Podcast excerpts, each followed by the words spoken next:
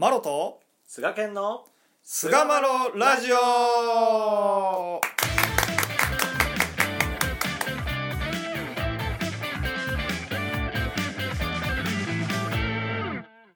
さあそれでは始まりました。第457回菅マロラジオ。はい、えー今回は心が定まった状態、まあ、これが何なのかということをちょっと掘っていけたらなと思いますのでどうぞよろしくお願いいたします。お願いいたします。えーね、よく聞く、よく耳にするワード、心定めうんうん。ですよね。これって何なのっていうのと、まあ、要は心が定まったらどうなってんのっていうところあたりをですね、まあこう、うん、うん考えたいなと。うん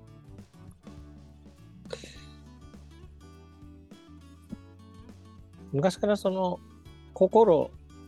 心っていうのがこう胸やったり腹にあるっていうふうにねあの考えられてきましたけど。うん。なんかこ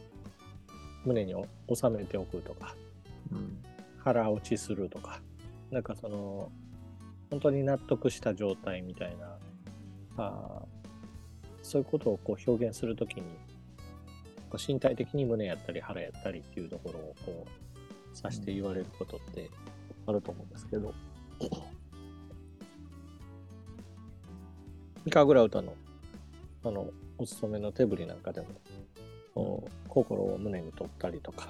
えー定めるっていう時に、えー腹前にこう平らに押さえる手をしたりとか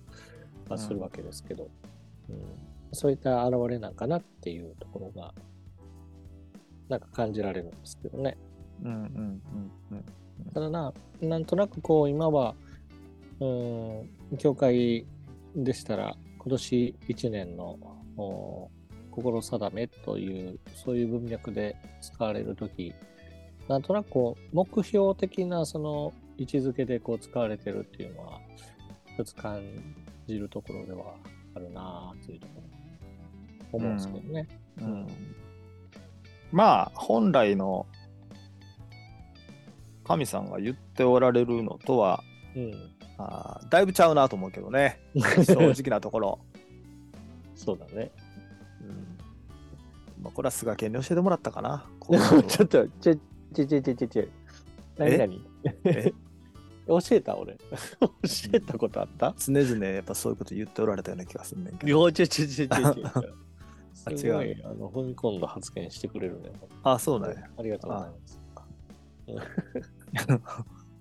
まあ、そもそものね心定めっていうのはうん、あー神さんのこう思いを知って、うん、まあ、それに対してこう人間として応えていこうとうん、その親親神さんが助けたいとし人間助けたいんやという思いをに応えるというかねそれを知って、うん、やるぞとこう覚悟を決めていくというかね、うん、うん。ここがいわゆる心定めなんだろうなと。うん、うん。でまあそれをすることで神様はその心に応えてうん。新たなる助けのこう局面をこう開いていってくださっていくという、まあ、こういう、うんやり取りが心定めの本質ではなかろうかなと。うん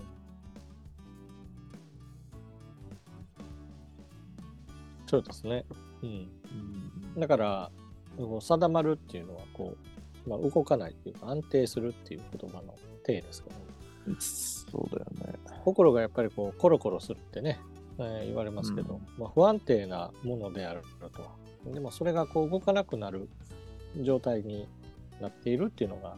いわゆる心が定まっている、この定めが、まあそうだよね。感じているっていう状態だということですよね。うんうんうん。そうなんですよね。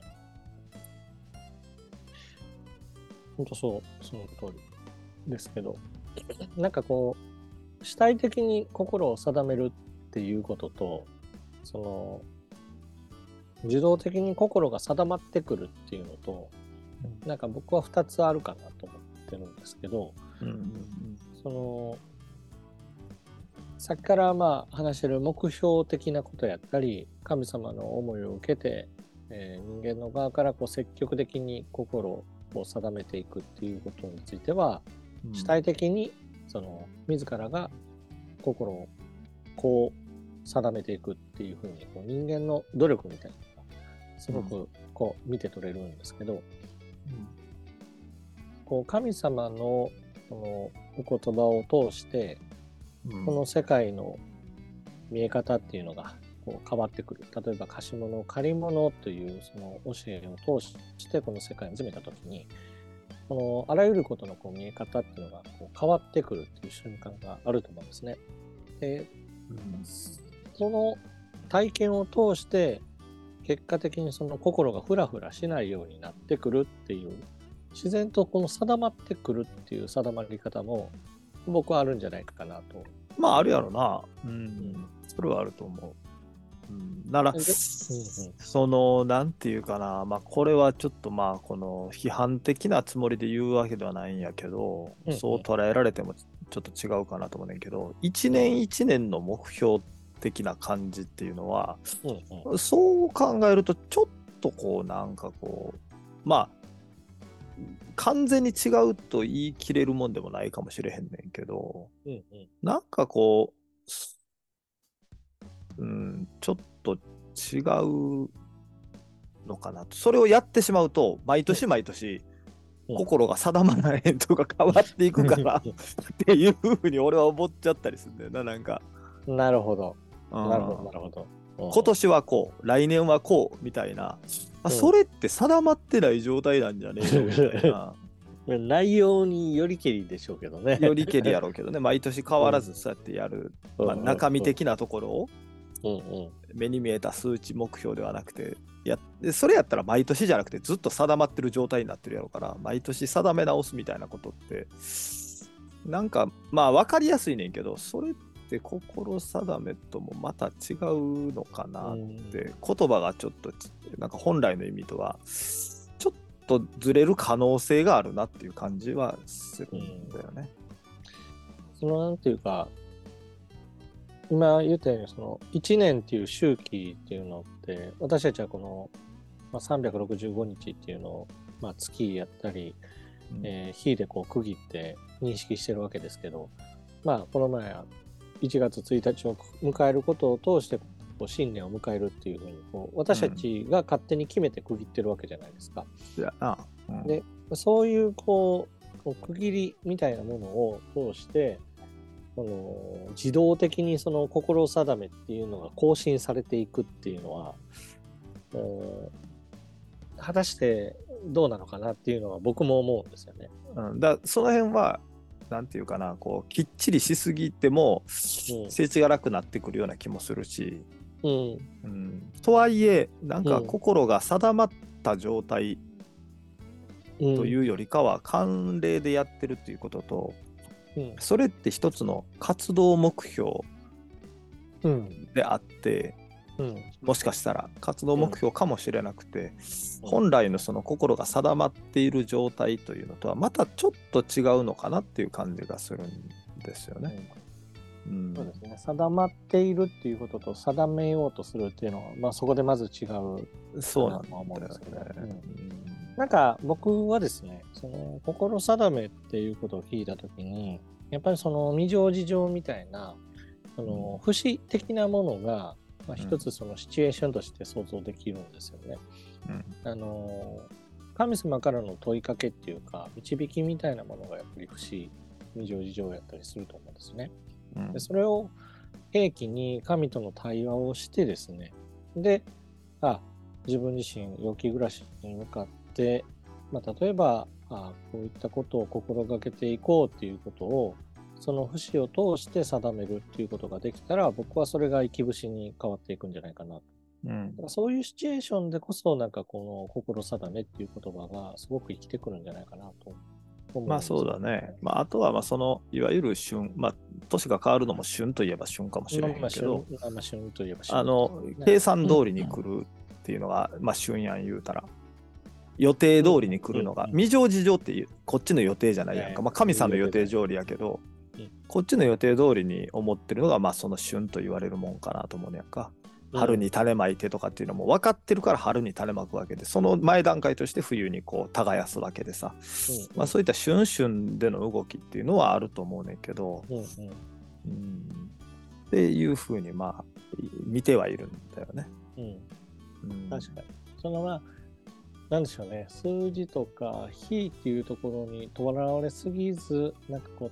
身体的感覚みたいなんで旬を捉えられたらなおいいかな。まあね、あね感覚なんよね、そうそうそう。で、まあやっぱこう、心が定まった状態っていうテーマで喋ってるんですけど、はいはいはい。そそこをまあどうなんだろうなってこう考えた時に、うんまあ、こういうお指図を僕はまあ見つけたというか出会ったというか、うん明治33年の1月11日のうんお指図なんですけれども、はいはい。あーまあ、前後はちょっと省きますけれどもうん。「お日柄安心心にある案じればなんぼでも案じにゃならん心を定めば案じることいらん」っていうふうに、えー書いてあって心を定めば案じることいらんねやと。ということはもしかしたら安心安全の状態に慣れてる状態っていうのが心が定まってる状態というかあ大丈夫だと思う。で逆にす何かこう定めだと思ってても、うんそれに対して案じる心えでもこれ大丈夫かなとかできるかな、みたいな暗示心が出てきてるっていうのはそもそも心がふわふわしてる状態やから 定まってないんじゃないのかなっていう、まあ、これって自分でしか分からへん感覚やんか。え大丈夫かな？このまま行って大丈夫？これできる？これどう？みたいなことをふわふわふわふわ暗示心が出てきてるっていうのは実は本来の定まった心の状態ではないんじゃないかなっていうこう、まあ、逆説的な、うん。まあ、そういうふうにちょっと思ったと。なるほど。うんだからその、心が本当に定まっているかどうかのバロメーターというか、そうか確認が、その、感じている心があるかどうかっていうところで判断つくんじゃないかっていうことですよね。そうそうそう。なんかまあそんなんじゃないかなっていう、まあこれは仮説でしかないんやけど、僕の好きなね。いや、うん。大いにあるんじゃないですかね、やっぱり。うん。まあ、悪しき心、悪しきを払おうってって言って、第一節で、えーお勤めでは歌わせていただきますけども、その悪しきの最たる、最も最初にこう出てくるものは暗示であるというお話をこう聞かせてもらったことがあるんですけど、うん。先暗示ですよね。うん。うん。まあ、それはもうまさにこう神の働きっていうものを無にした、ないものとして見てしまう？いや、そういう心から起因していると。いうふうに聞かせてもらいますから、悪しきっていうその手振りも、その神という手が崩れる手だっていうふうにね、こう聞かせてもらう、その神を見失っているっていう、それによってこう暗示があー湧いてくると。いうふうに聞かせてもらいますし、結局そのあ暗示という、その暗示っていう字がね、濁りがそれが取れたら安心というところにもこうつながるのかなとうん。お思うと、この安心というところ、まあ安心とも言いますけど、まあその心の平静を保つっていうのも一つ、なんていうか心定めとの、まあ、非常に強いつながりを僕は感じたりするんですけどね。うん、多分ね、心は定まってるかどうかっていう。で、定めようとして頑張っても頑張っても心が、暗示心が出てくるっていうことは、その方向性じゃねえんじゃねえの？っていう検証の仕方も、なるほど。僕はいいのじゃないかなと。うん。うん。で検証した方がいいですよね。なんでふわふわするのかっていうね。やっぱこうなりたい、ああなりたいっていう願望でうん。定めたつもりになってると、うん。そうなってないっていう現状があるからそう思うわけであってさ。うん。で結局そこには暗示心心がずっと湧いてきて定まらないふわふわした状態っていうのがずっとついて回るんじゃないかなっていう感じはしてて、